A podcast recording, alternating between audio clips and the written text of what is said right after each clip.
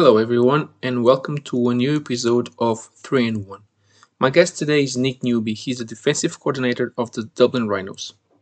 Hi, Nick, and welcome. Um, it's a pleasure to have you on. Um, Nick, uh, first of all, how did you start playing American football? Oh, geez, here we go.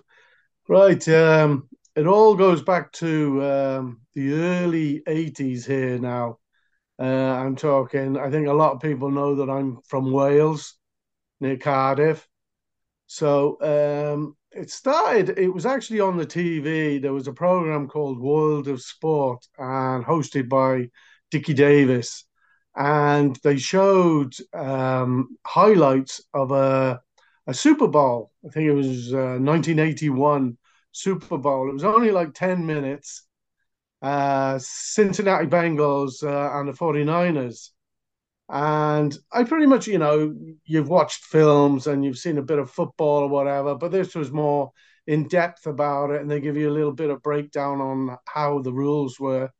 And um, I, I actually thought that, like, I'm into my team sports of rugby and, uh, and all that, but I thought this is a game where everybody is involved um, like the ball might be going somewhere else, but somebody else is doing another job. And I really, I really took to that, like, you know, so um, that was the first step uh, of me, like, loving the game, like, you know, uh, enjoying the t- team team way that it was played.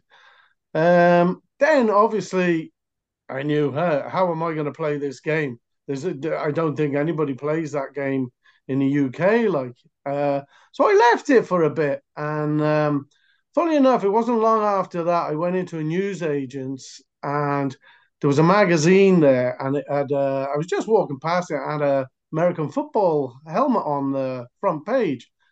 So I picked it up, and it, I think it was called um, Touchdown or Quarterback, something like that. And it was like a monthly magazine, and it was basically about the American teams, but I noticed that was uh, a British article in it. Uh, now this is going back uh, 1982, something about there, and uh, it was based on the Pool Sharks, and they were playing uh, teams from the U.S. Uh, Air Force bases that were based in the UK, and obviously the scores were, you know, high scores for the uh, American bases, you know. But I thought this is interesting. At least somebody's trying to um, start it up in the country. Um, so I, I, kept that magazine. It had a few contact numbers and whatever. So uh, I left it for a bit, and in fact, I found out there was a team starting up in Cardiff, which is about 50, 15 miles down the road from me. So um, I had a friend drive me down. I didn't drive at the time. He drove me into Cardiff. Uh, had a look. It was pretty much there was no um, uh, pads or helmets then. It was just you know touch touch football at that time. You know, so I introduced myself. Uh, nice guys, uh, Cardiff boys, and I said I'm interested. I've seen this, blah, blah and uh, they said, come along. So I started going along, like, you know. Uh, this is before there was a league structure or anything in the country. So uh, we just we were just messing about and getting stuff together, and then uh, then there was uh, talk about a league structure coming out.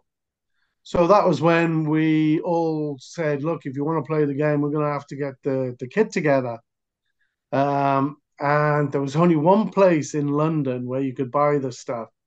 So we used to go down in uh, uh, buses and cars and whatever to go to this shop and get fitted out with the the pads and the helmets. And in fact, the helmet I had back then is the helmet I finished with as well. Like so, um, and that was it. Like the league structure, it was it, it was a bit all over the place at the at the start, as you could imagine.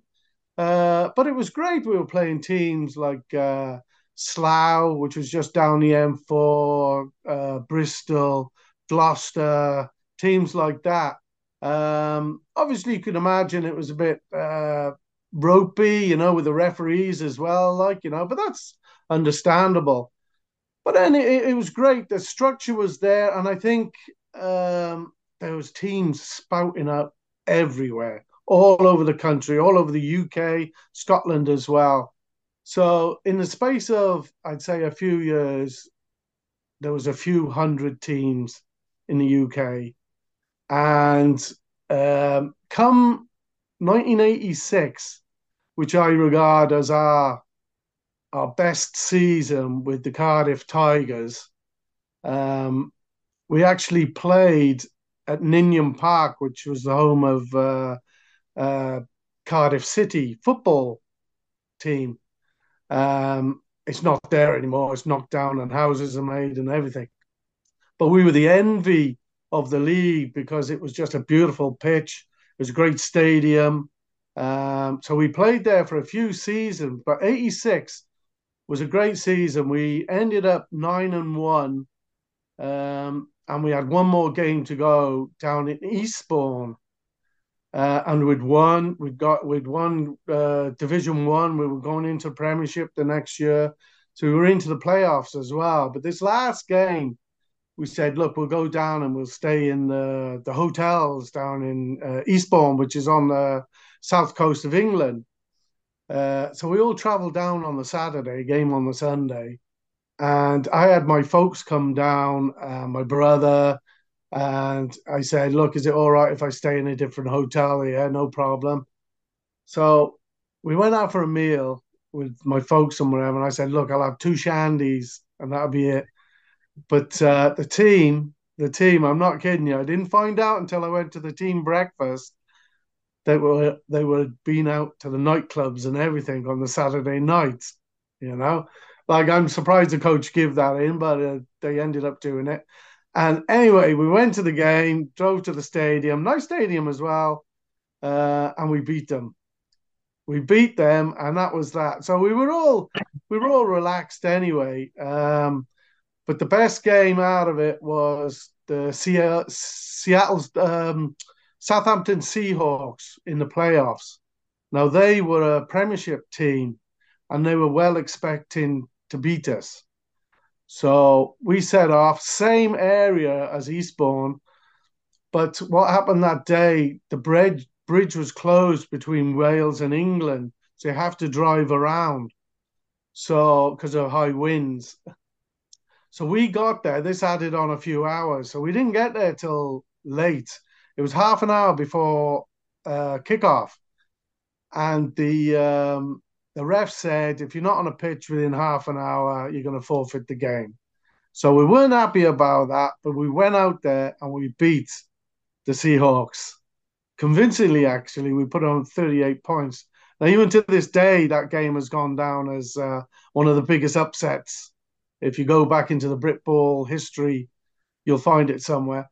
Um, so that was a, a, a, great playoff, and then we had a home game against Swindon, which didn't go too well. We lost fourteen 0 and we would have got if we'd have won that one, we would have gone and played the the uh, London Ravens, which were the team back then. Like, mm-hmm. um, and then to wrap '86 off was we went into Wembley and watched uh, Chicago Bears and the Dallas Cowboys it was a it was either an exhibition game or preseason game back then.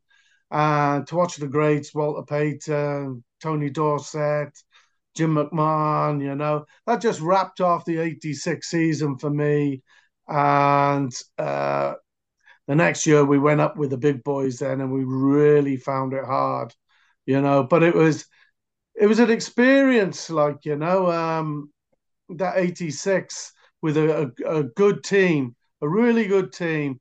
I think going going up then to the Premiership, we sort of we forked out some money to get some coaches. Um, we had a NFL, ex NFL, Steve Bazarkowitz. He was our quarterback. He was very good.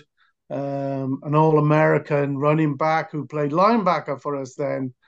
Uh, but we really found it hard. Birmingham Bulls, Leicester Panthers, Nottingham Hoods. There were some really good teams, like you know. So ah, look, we didn't uh, we didn't hold our own really, you know. I think we got relegated straight after that, like you know. But um, it was a good experience that being up with the top boys, you know. It it it was like really professional up there, like you know. It was uh, by then the the leagues were all sorted. It was flying. Budweiser came in as one of the big sponsors of the leagues.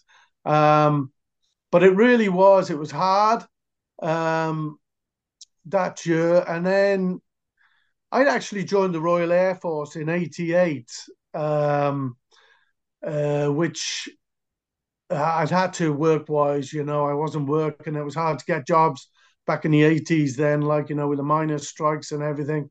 So I joined the Royal Air Force. My my father was in the Royal Air Force as well. So I joined the Royal Air Force, and if you're good at sport, they'll look after you. So uh, I joined the rugby club there. So, which worked out great because we only played rugby on a Wednesday. So we'd yeah, travel away yeah. to teams in England on a Wednesday. So you get the day off, like, you know. So I was juggling uh, the rugby and the American football for a couple of seasons. Now, don't get me wrong, I was fit, I was young, I was still in my 20s back then. So uh, that was all right. Um, it, it, was kind of coming to the end then. I was uh, 29 then, and I thought, oh, look, uh, I'm going to make a decision here. What am I going to do? Um, the Gulf War had just uh, started in 90. Uh, we were very busy preparing aircraft for the Gulf War. Um, so there was a lot going on with that, and I couldn't juggle the two. Like you know, I couldn't really um, uh, quit the the rugby for the American football. So I decided to hang up the boots in 91. 91 was my last season with the Cardiff Tigers. Um, it, it, was great. Don't get me wrong. You know, it was good. Eight, nine seasons I had with them there. Um, but uh, yeah, with the Gulf War, um, I just needed to be around the base and everything, you know, because of the, the the war and everything. Um, did you um, fly over? Did you did you fly to fight the war? No, I didn't go to fight the war. I was preparing the aircraft. The aircraft yeah, okay. was coming coming in, so we were working on them, getting them ready mechanic? to go out to the Gulf. Yes. Yeah. Okay. Yeah. And um, so from the moment you saw the the magazine uh, in 1981 yeah. until your first yes. kitted game, when was that? When was your first kid game? I'd say I'd say the first kitted game was late '83. All right, so two two years. Late '83. So it, yeah. yeah, it would have been an organized one. It wouldn't have been a league. So the league would have been '84. 84 they would have had a league like you know that we were joined in so that's when pretty much it started 84 was the league like you know and after um, you were relegated, um, did you ever return to the um, the Premiership? No, we never did actually. No, um, it, it, it's like everything else. Like the the league below the Premiership tends to be the hardest to get out of. So there were some great games. Like you know, we uh, got back into the playoffs again, but just faltered at the last hurdle to get back up. Like um, but it was really tough to get out of that division, you know, uh, below the first division to get back in. Um, no, didn't get back up to play the big boys again, like, you know. Um, hey, look, I'm not uh, grateful about that. Like, you know, I've been there, you know, yeah. played the big boys. Yeah. And and what position did you did you play? Oh, this is probably going to surprise you there. Um, I started off as a cornerback. I was a cornerback. I was quite fast when I was younger, really. Uh, believe it or not, I was. Uh, back then, it was, um, yeah, I did a lot of man. You know, it's simplified pretty much how I liked like things to be simplified, you know, yeah, cover three as well. And uh, sometimes we would play half man half side, like, you know, and then um, we had like, then back it was like a strong safety as well um, I, I would play a lot of strong safety as well, seeing as though I was a good tackler. uh, and I was playing free safety as well back then. So yeah, that was a long time ago. Uh, you tend to when you get older, there's one thing you notice you'd slow down a bit. You know, know. so I know. yes, yeah, yeah, yeah. Um, yeah, so it wasn't until wasn't until I got to Ireland that I started playing uh, pretty much um, linebacker, like you know. When did that happen? Like so, basically, Oh, in okay, yeah, 1991, you you stopped. You were you were like around the base. yeah, Um, yeah. how I worked your on the how did place. your life Yeah, I carried uh, on playing the rugby. Great Yeah, standard of rugby for a station. Uh, went on tours, Germany, Cyprus, you know, uh, playing rugby. So it's great. They look after you in the services. So I actually came out of the services in 96, 1996. So I actually um, ended up going to Saudi Arabia in 1999. I, I, I kept on keeping fit. I was doing the soccer, playing tennis, the swimming. So I was kept on fit. So it wasn't until I met this nice Irish uh, girl who uh, brought me back to Ireland. So this is where it started off. So now we're talking. I know there's been a big there. I retired at 29, and now all of a sudden, uh, I carried on playing rugby into my 30s. Uh, went to Saudi. I've come back now to Ireland, and I'm 40. So I'm still fit. I think I'm fit. I'm still a 20 year old kid, you know. So um, I was thinking about playing rugby again, carrying on. So I was looking at clubs, and then I don't know how I come across it, but I found out that there was a league in Ireland. So uh, I went down to one of the games. Was uh, the Rebels were playing the Dragons down in Greystones. This would have been 2004, 2004. So I looked and uh, I said, look, I think maybe I could hack this standard of football, like, you know. So I went along to the underdogs of that game, the Dragons. They were getting beaten. So look, I, I wanted to help help a team, like, you know. So I think the Dragons were the one that needed the help. So I went along to one of their training sessions, introduced myself. I think Phil Demont was the coach back then. Uh, Mark Lawless was around then. Um, they had some great players. Um, Les was there. Um, Dave Wheeler, great uh, Irish running back, Dave Wheeler. So I joined. Uh, I joined the Dragons, 2004. 2004. Yeah, 2004. So and straight in as middle linebacker, like you know. So um, what they're telling me, I was getting slower, like you know. So yeah, middle linebacker. It, it, it was good. It was new to me, like you know, but um, I'd give it a go, and I enjoyed that. I enjoyed middle linebacker actually. So uh, small team, very small team. Um, we didn't do too very well. Like uh, Johnny D was the the coach and a player back then. He did a lot for um, um, American football in Ireland. Johnny D, like you know, a lot of respect for that guy. Uh, I see him now. He only lives down the uh, down the road from me there now. I see him now and again. He's into his running now. Uh, did a lot, uh, helped me a lot uh, at the Dragons there. Um, so I played about four four seasons with the Dragons. Um, and a bit of politics came into it. I'm not one for politics anyway, so they disbanded. And Johnny said he's setting up. a. uh, there's an eights league going on, and I was like, look, you know, I'm I'm not going to be starting up an eights. You know, I'd rather retire. You know, than so anyway, I en- I found out that uh, that that the majority of the boys were starting up the rhinos. So I said, yeah, that looks good to me. I said, why not?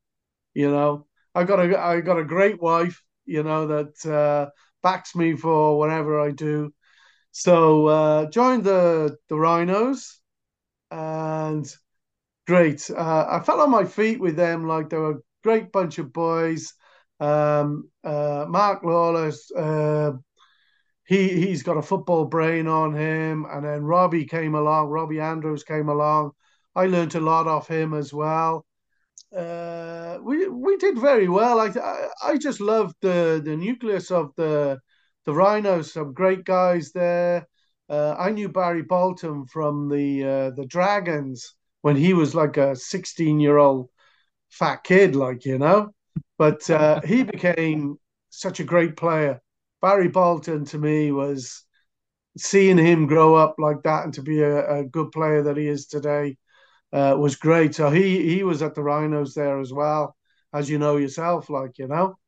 Um, so yeah, we had a couple of great seasons with the Rhinos. Like you know, it's still going on now. I'm obviously now I'm uh, coaching, as you know, like you know. So yeah. I'm enjoying it. I'm just, I think, um, I think football, football's been good to me. So I think at the least I can do is you know repay a little bit back to the football. You know, in in in any way I can, like you know at the start of it, as you were saying earlier on about uh, being asked to coach and whatever, but you get the itchy bug of wanting to play. I did get that, like you know, but um, you know, uh, after a, a, drink or two, like I'd say, look, what do you think you're doing, Nick? Like you know, you you know, you you come to your senses a bit, and you think, no, no, no, you can help them a bit more on on the sidelines, you know, and uh, you know yourself, the Rhinos have got a, a nucleus there, and they have for years. Some great players that that lead on the pitch. Like you know, I don't do a lot of it. Actually, I let them do it. You know, Skelly is still around there. Like you know, Nico, Nico, yeah. he's stepping up a bit there now on the line. There's Sean. Um, it, it, it really is great. I let them do. We've got this uh, guy now, Matt Matt, that's uh, he's our free safety now, an American guy. He's got a wealth of knowledge. Um, so we're going to bang our heads together, come out with. I don't want to make a. I'm one for not making a playbook too, too too much ex, expanding. You know, I want people to be on the right, right page. Like you know, so if somebody's finding it hard, then we'll slow it down a bit. You know, we want everybody to be on a page.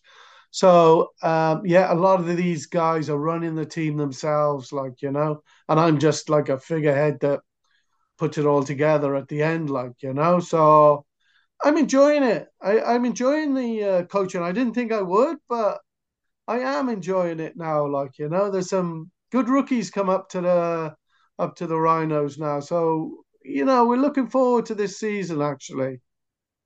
And um, so when when was your last uh, kitted uh, season? Uh, 2013. 13. See, I'd been diagnosed with uh, the Crohn's when um, uh, uh, uh when I was uh, just before I was 50. Uh, I don't know whether you were on the bus going up the north that uh, they had to stop to get the ambulance for me. No, no. well, that's what happened. Um, I ended up a week up in um, Drogheda Hospital and they diagnosed me with Crohn's. So I managed it and I said, look, I'm gonna I'm gonna give it one more season. I'd like to play when I'm 50. So I said, look, I'm feeling great. I'll go for it. So I I, I played the 2013 uh, season when I was 50 and I retired I retired after that. And uh, what, you you started coaching because like football was good for you, but like was oh, coaching always a, a goal, or did that become natural to you as a natural progression?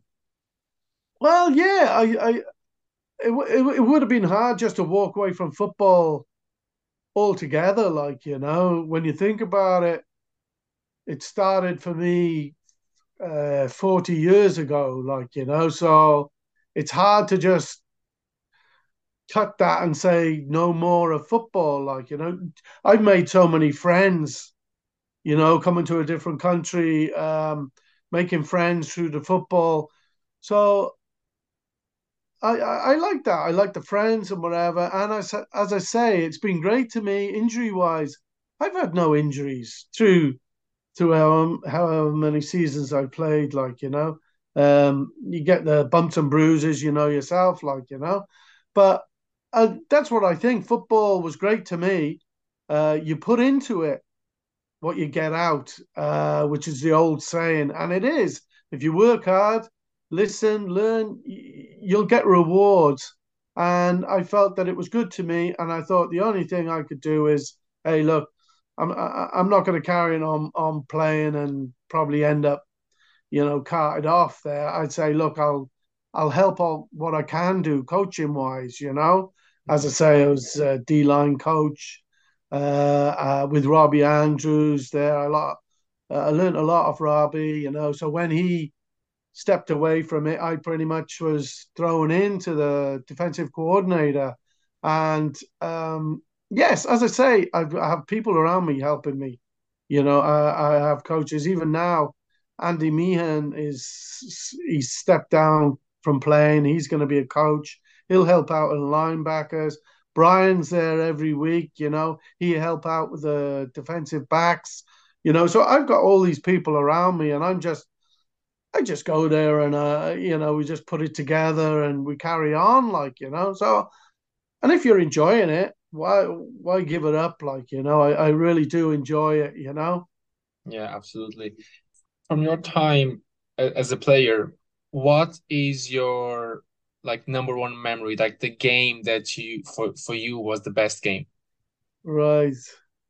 Right. There was a um. There was a game. It was actually before we were pro- promoted. It would have been in the uh, '86 season, actually.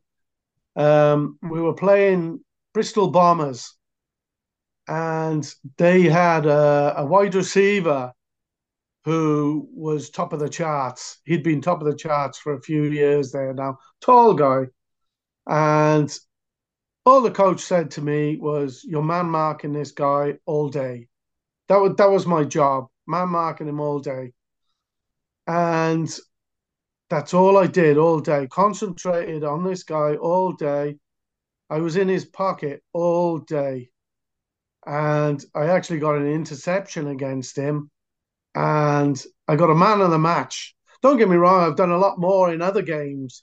Um, uh, but it was it was against this guy and just that's that was my job, like, you know. Yeah. Uh, and I just man marked him out of the the game, like you know, that was their go go to guy. So I'd say that was one of my best memory games. Like, you know, there's loads, you know, uh, shut out down in Cork, defense was goal line stance. Like, you know, that was just tremendous. Like, you know, it was really good. Um, in the playoffs, that was, uh, that was great. There's, you know, um, things like this, you know, coming on this is, is great because I, I haven't thought about these things for years, you know. And then when you mentioned, you know, would you mind doing this?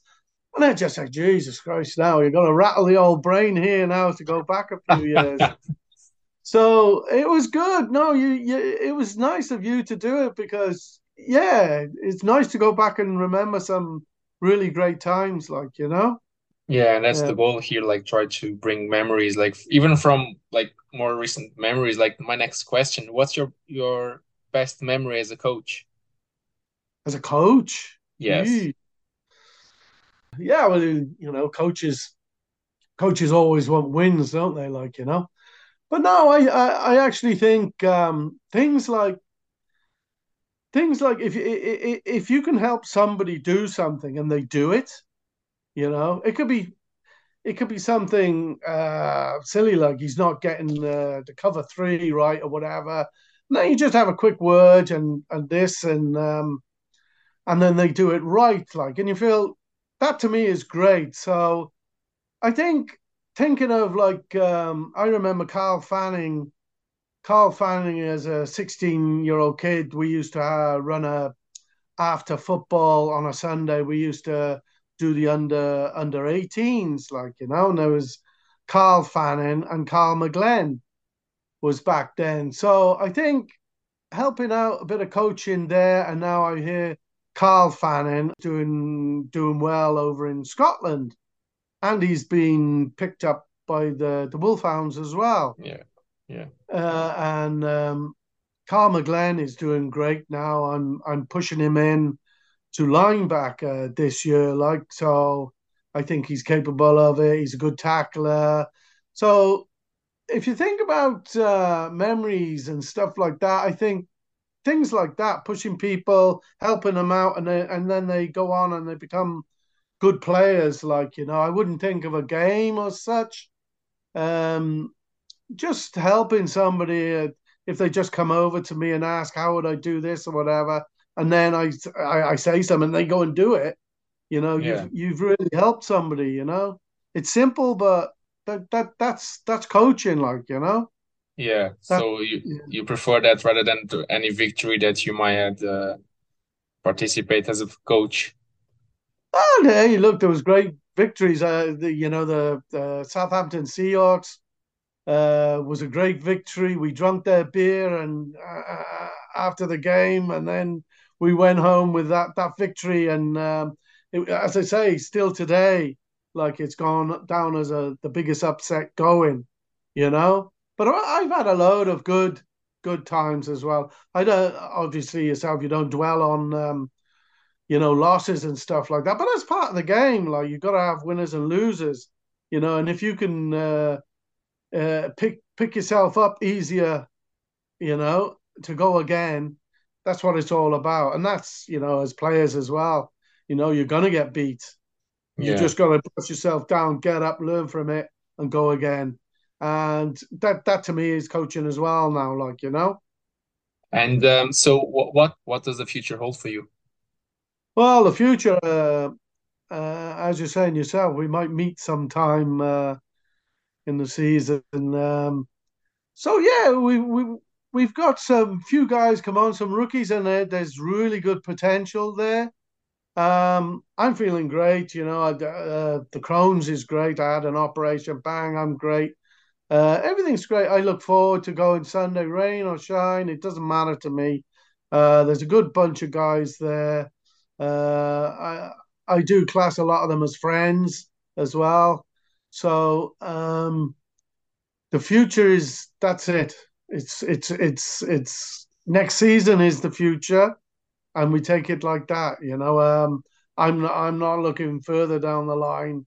This is it. Like you know, uh, whatever comes comes. Like you know, but I'm enjoying I'm enjoying it at the time. Really, I really am, really am. And this is the end of part one of Nick's episode. Next week, Nick will be back to tell us stories of his time as a player. Chega assim ao fim mais um episódio do 3 de 1. A música de introdução foi composta pelo Robin Garren, a música final pelo Vasco Franco e o grafismo é da autoria do Diogo Martins. Para a semana voltamos com um novo convidado, mas até lá, tenham todos uma boa semana.